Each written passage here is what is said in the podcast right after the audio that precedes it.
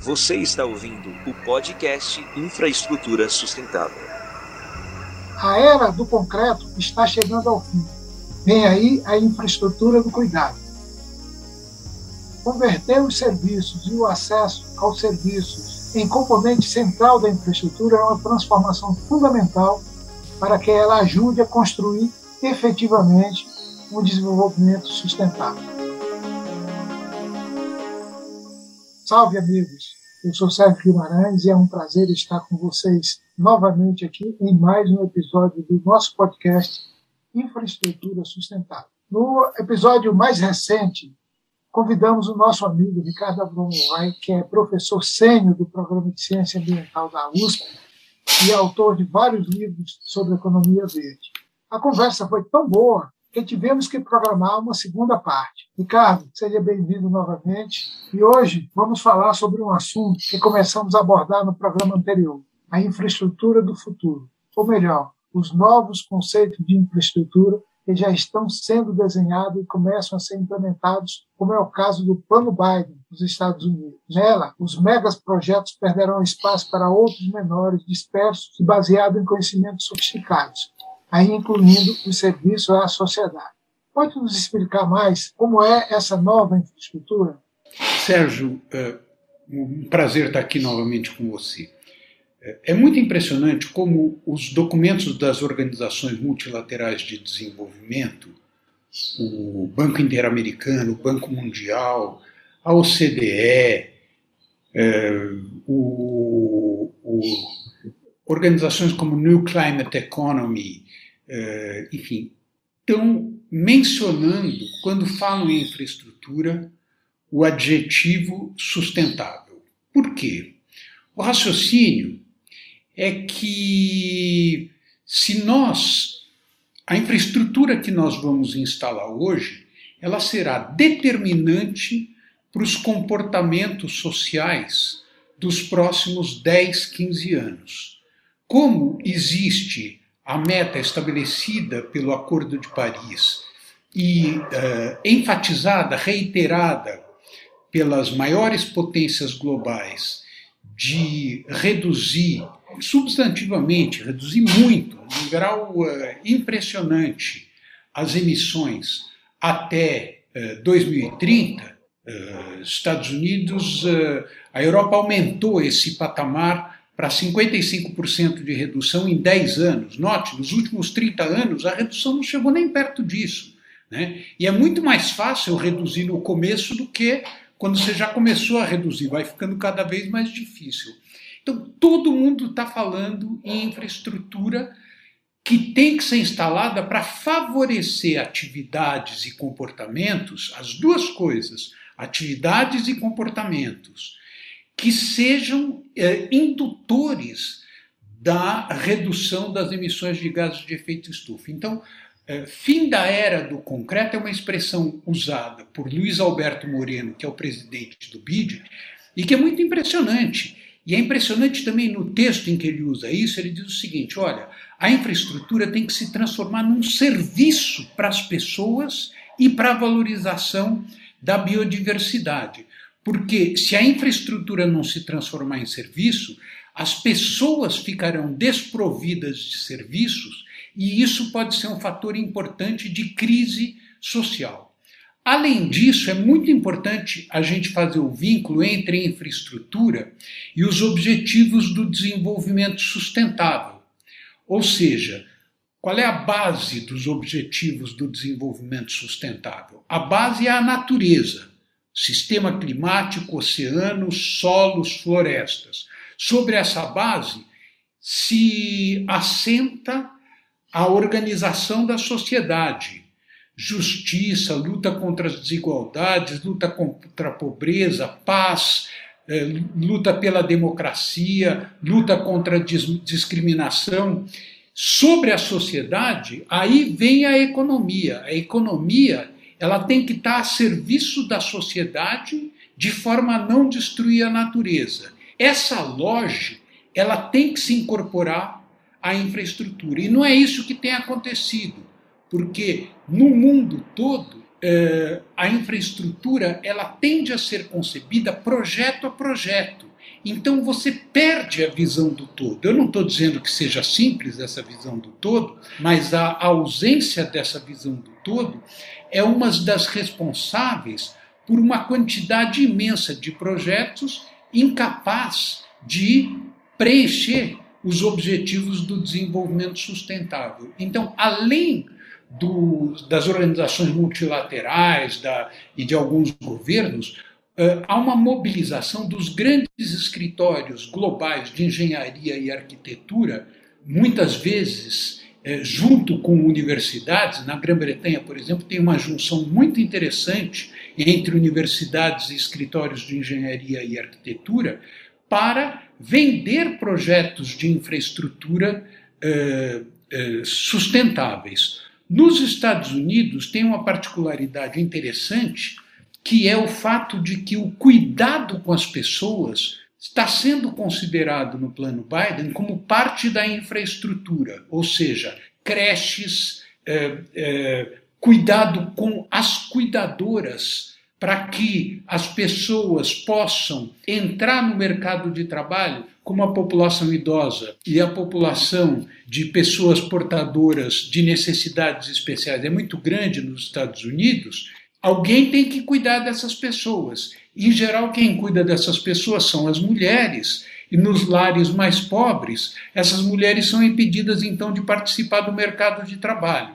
Então, a ausência de cuidado com as crianças, com os idosos, com os portadores de necessidades especiais, prejudica o mercado de trabalho. Então é necessário uma infraestrutura para dinamizar o mercado de trabalho. Veja que, que interessante a, a transformação na própria noção de infraestrutura. E, por fim, o, o plano Biden está vinculando a infraestrutura das energias e da mobilidade renovável e da transformação dos imóveis em direção a energias renováveis, como isso como fonte de empregos de qualidade. Então, eh, o, o plano faz um vínculo orgânico entre luta contra as mudanças climáticas e luta contra as desigualdades. E essa é a mensagem central dos Objetivos do Desenvolvimento Sustentável. Desenvolvimento sustentável não é meio ambiente. Desenvolvimento sustentável é exatamente você favorecer a emergência de uma vida social em que as pessoas possam florescer, em que as pessoas possam eh, exercer as suas capacidades, e é nesse sentido que a infraestrutura se torna um meio para o desenvolvimento sustentável e é o desenvolvimento sustentável que dá sentido à infraestrutura. Muito, muito bom, Ricardo. É, na realidade, é uma revolução. Né? E nesse, nesse contexto, né, a gente tem duas coisas que eu estou querendo é, é, avançar contigo aqui nessa reflexão. Uma, uma primeira é que tipo de negócios vão prosperar nesse quadro, né? na sua visão aí de economista? O que, que, que você vê? Que negócios vão, vão, vão surgir, serviços, é, nesse, nesse quadro de, dessa transformação desse conceito de infraestrutura? Eu vejo duas coisas importantes, ainda sem, eh, de maneira geral no mundo e em particular no, no, nos, nos, nos maiores países do mundo e, sobretudo, no mundo desenvolvido. A primeira é que a pandemia deixou muito clara a, a, impa, os impasses aqui, a dependência eh, em que o mundo ficou do fornecimento de insumos médicos, mesmo os insumos mais elementares, vindos da Índia e da China, a, que essa, como essa dependência colocou as, e está colocando, continua colocando, as sociedades em risco. Ninguém está falando em autarquia, ninguém está falando em se opor a, a, ao avanço das trocas internacionais, etc. Mas o que sim todo mundo está falando é que vai ser necessário, isso vai ser objeto de um grande uh, investimento, uh, avançar no setor de saúde, no setor de vacinas, no setor de, de equipamentos voltados para a saúde e no setor de cuidados com as pessoas. Essa será uma fonte importante de negócios, os negócios ligados aos cuidados com as pessoas. E uma segunda parte que é muito importante, vai se tornar cada vez mais importante, são os negócios ligados aos cuidados com a natureza.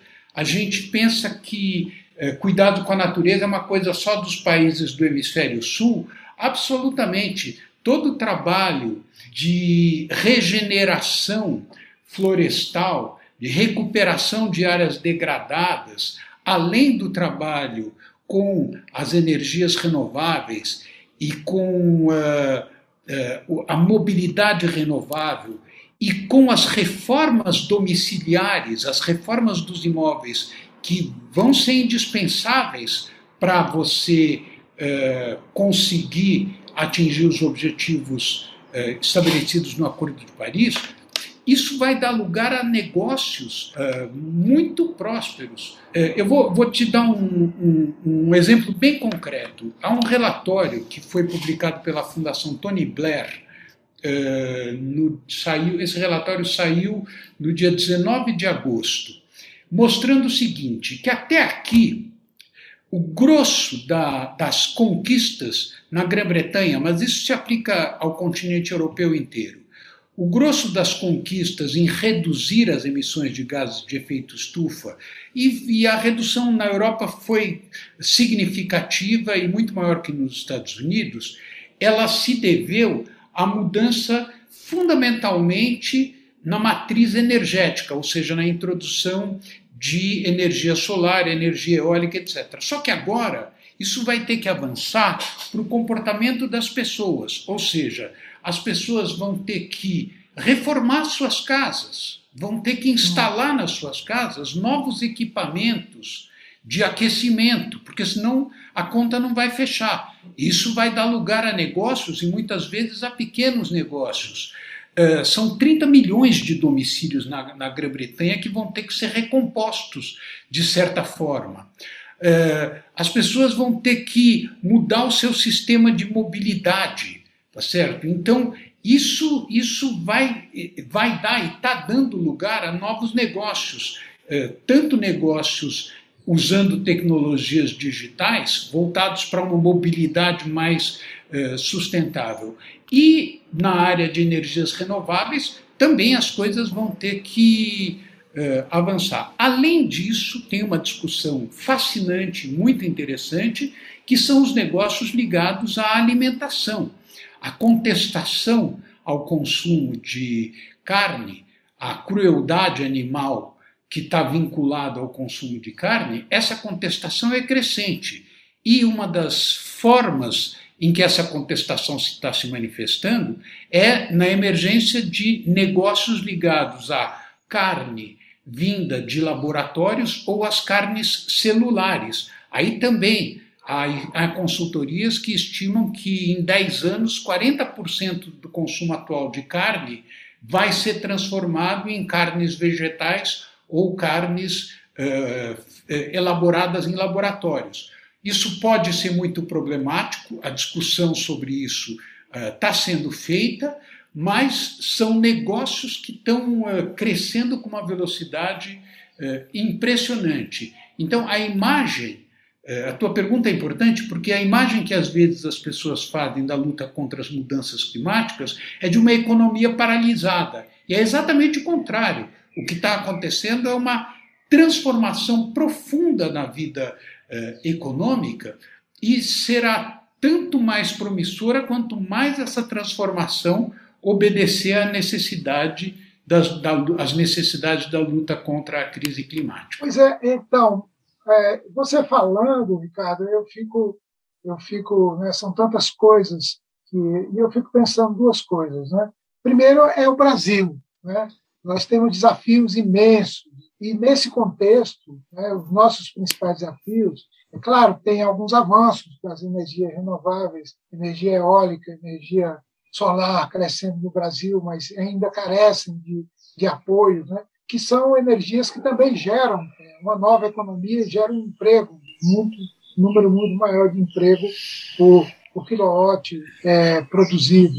Né? Mas, em termos de políticas públicas, né, nós estamos é, caminhando em sentido contrário, nós estamos na idade da pedra. Né? E, a, e, a, e ainda mais, em alguns pontos, como é o caso do Brasil, que o principal emissor de gases de efeito estufa vem do desmatamento, e nosso principal desafio, portanto, é acabar com o desmatamento, nós não temos nenhuma política pública articulada com isso. Né? Temos, inclusive, riscos, projetos aí que vão aumentar o desmatamento, como é o caso é, de um projeto que o GT Infraestrutura vem acompanhando, a proposta de uma ferrovia é, no, no, interior da Amazônia, é, que, que tem o título de Ferrogrão, e que tem previsão aí de desmatamento de 2 mil quilômetros quadrados associado a essa ferrovia. Né? Então, é, eu fico pensando que, mais uma vez, a gente pode estar perdendo o bonde dessa grande transformação da economia para a gente caminhar para a sustentabilidade. Né? É, então, eu te pergunto assim, o que, que o Brasil precisa efetivamente fazer para essa nova infraestrutura voltada a atender a necessidade da sociedade e a sustentabilidade da, da economia, mantendo a nossa base é, natural, né, que, é, que é forte, mas que está sendo destruída a nossa biodiversidade, a, a água. Né?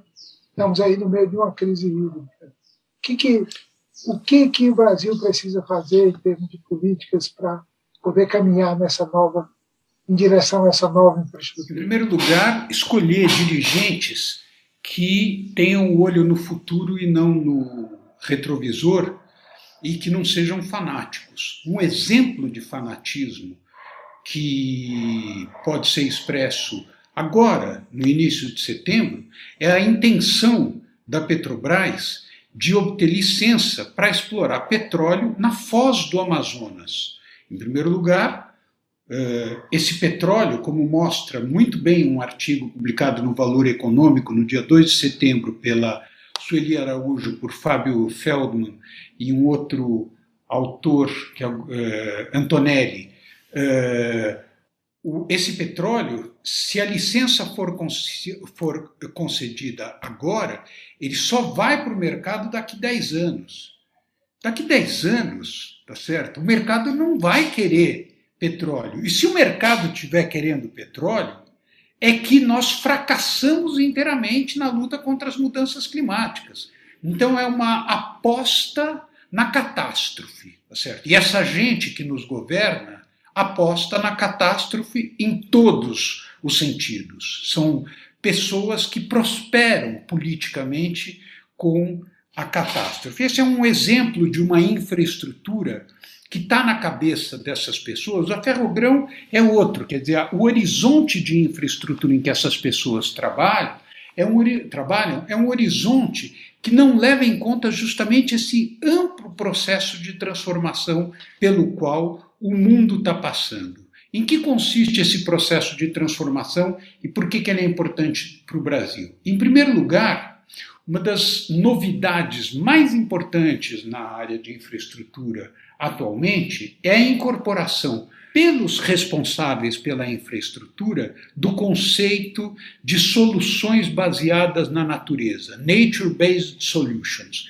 Tem até abreviatura, isso está nos documentos do BID, isso está nos documentos internacionais, e isso quer dizer duas coisas. A primeira é que a natureza é uma infraestrutura. Se a natureza é uma infraestrutura, não dá para a gente raciocinar dizendo eu vou destruir um pouquinho a natureza para implantar uma outra infraestrutura. Não. A natureza é uma infraestrutura e é uma infraestrutura que o engenho humano, por mais talentoso que seja, não é capaz de substituir. A infraestrutura da natureza é a que responde pelo equilíbrio climático, pelo fornecimento de água, pelo fornecimento de ar limpo e de biodiversidade, assim por diante.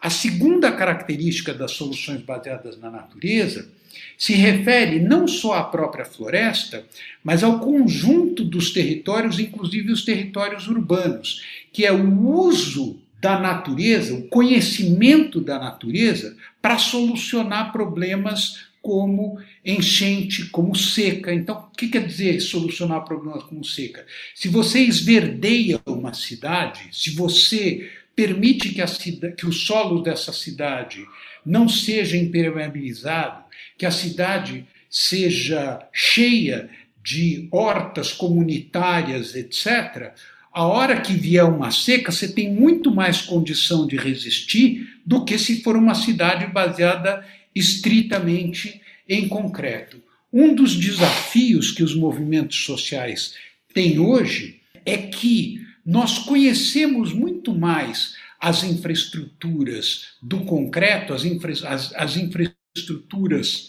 ligadas ao, aos megaprojetos. Quando você fala em infraestrutura, vem à cabeça das pessoas imediatamente megaprojetos. Então você tem tecnologias, escritórios, críticas, etc., mas tudo voltado para os megaprojetos. Ora, hoje nós estamos num momento em que a gente precisa aprofundar, aumentar os conhecimentos sobre iniciativas descentralizadas que já estão sendo tomadas por comunidades locais, apoiadas por organizações não governamentais, como o ICV, como as organizações que trabalham com o GT Infra, eh, na área de fornecimento de internet para comunidades isoladas, fornecimento, substituição do óleo diesel por outras fontes de energia para uh, luz e para uh, mobilidade,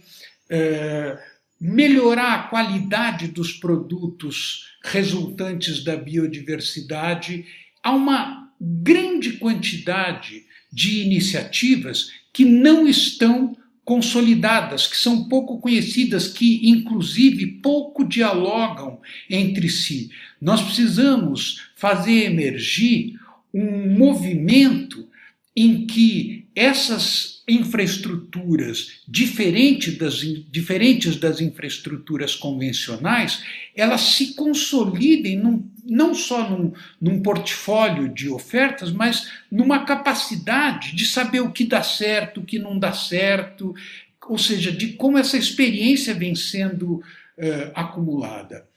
E há uma outra infraestrutura muito importante, particularmente na Amazônia, que é a infraestrutura imaterial para a emergência de negócios com a sociobiodiversidade.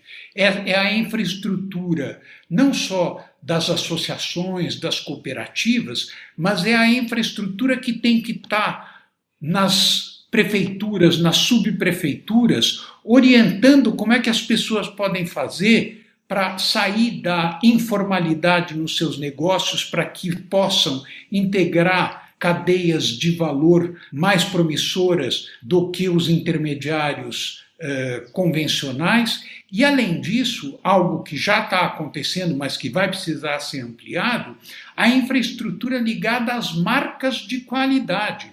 O selo Origens Brasil nas áreas, nas áreas protegidas, que cobrem 22 milhões de hectares no Brasil, é um exemplo muito interessante onde grandes empresas apoiam iniciativas de comunidades locais na valorização dos produtos da biodiversidade. Nós vamos ter que eh, investir muito para fortalecer essa infraestrutura imaterial, seja a infraestrutura jurídica, contábil, etc., para que os negócios possam emergir, seja eh, a infraestrutura organizacional de cooperativas e associações, seja a infraestrutura de marcas de qualidade que vai se associar então a essa infraestrutura material de energias e tecnologias renováveis, melhoria dos produtos, etc.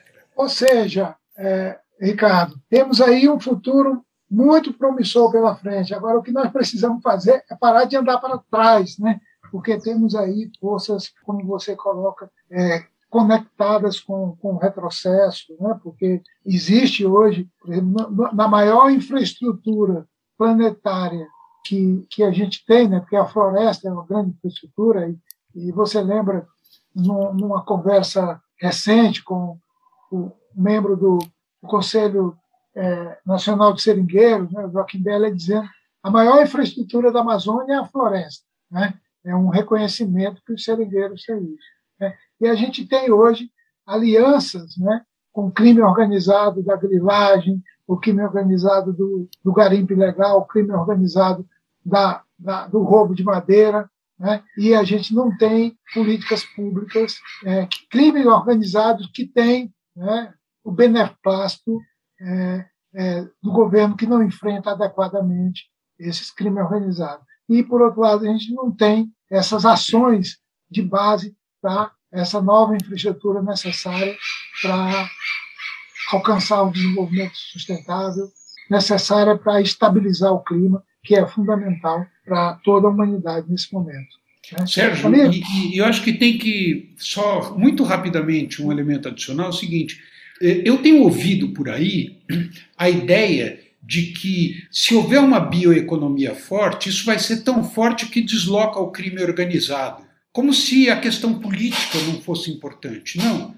Uh, jamais a bioeconomia, por mais forte que seja, ela vai conseguir vencer o crime organizado. O crime organizado só pode ser combatido com responsabilidade, com democracia, com força policial, com uh, sentido de missão do Estado por um agente público. Essa é uma premissa para que tudo isso que a gente está falando possa ocorrer. Nós temos que trabalhar nessa direção. Agora, a gente não pode trabalhar na ilusão de que lentamente nós vamos criar incentivos que vão fazer com que aqueles que hoje estão no crime migrem para a bioeconomia, porque as oportunidades da bioeconomia vão aumentar. Isso é completamente ilusório e essa ilusão tem sido vendida de alguma forma como moeda corrente, Sérgio. É, isso é, porque tá, até no, no, começo, qualquer negócio no começo da economia, por mais promissor que ele seja, ele não compete com o roubo de madeira, ele não compete Exatamente. com o garimpo ilegal, ele não compete com a grilagem. E a gente viu isso, é, Ricardo, claramente ao contrário, por exemplo, naquela, naquela estrada é, bioceânica que sai de, de, de, Rio Branco em direção ao Peru, né, ali floresciam é, toda uma economia é, de sustentabilidade, principalmente de ecoturismo. Quando a estrada foi aberta, os ladrões de madeira entraram e acabaram, expulsaram o, o, os lodes de lá e, e, acabaram com aquilo lá, porque eles foram no, no rompe-rasga, né? afastaram é, comunidades indígenas, afastaram, é, e acabou uma, uma, atividade de ecoturismo que estava florescendo na região. Seja, acontece exatamente ao contrário. Né? Então, porque, é, e, e, sem falar que como que o narcotráfico entra no meio dessa história aí. Né? Mas, amigo, é, muito bom, rapaz. Já passou o tempo aqui, mas nós vamos é, continuar nessa conversa em outro momento aí mais para frente. Muito bom, Ricardo. Muito bom te ouvir aqui. É sempre é, muito enriquecedor essa nossa conversa aqui. Espero que tenha sido bem enriquecedor também para os nossos ouvintes aqui do, do nosso podcast Infraestrutura Sustentável. É, no, no próximo, nós estamos querendo tratar de outros problemas que estão afetando o Brasil, como a questão da crise hídrica e da crise energética.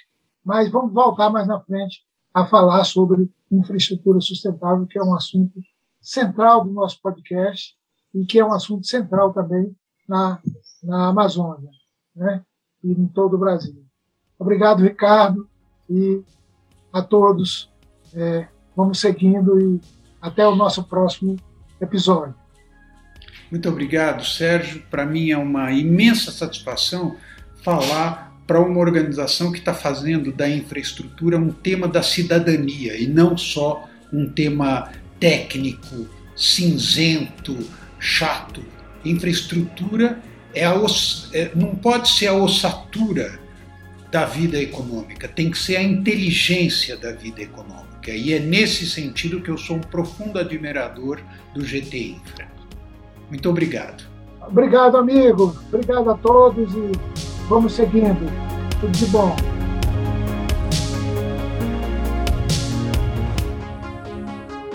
Este é um podcast que foi produzido pela agência O Mundo que Queremos, pelo GT Infraestrutura.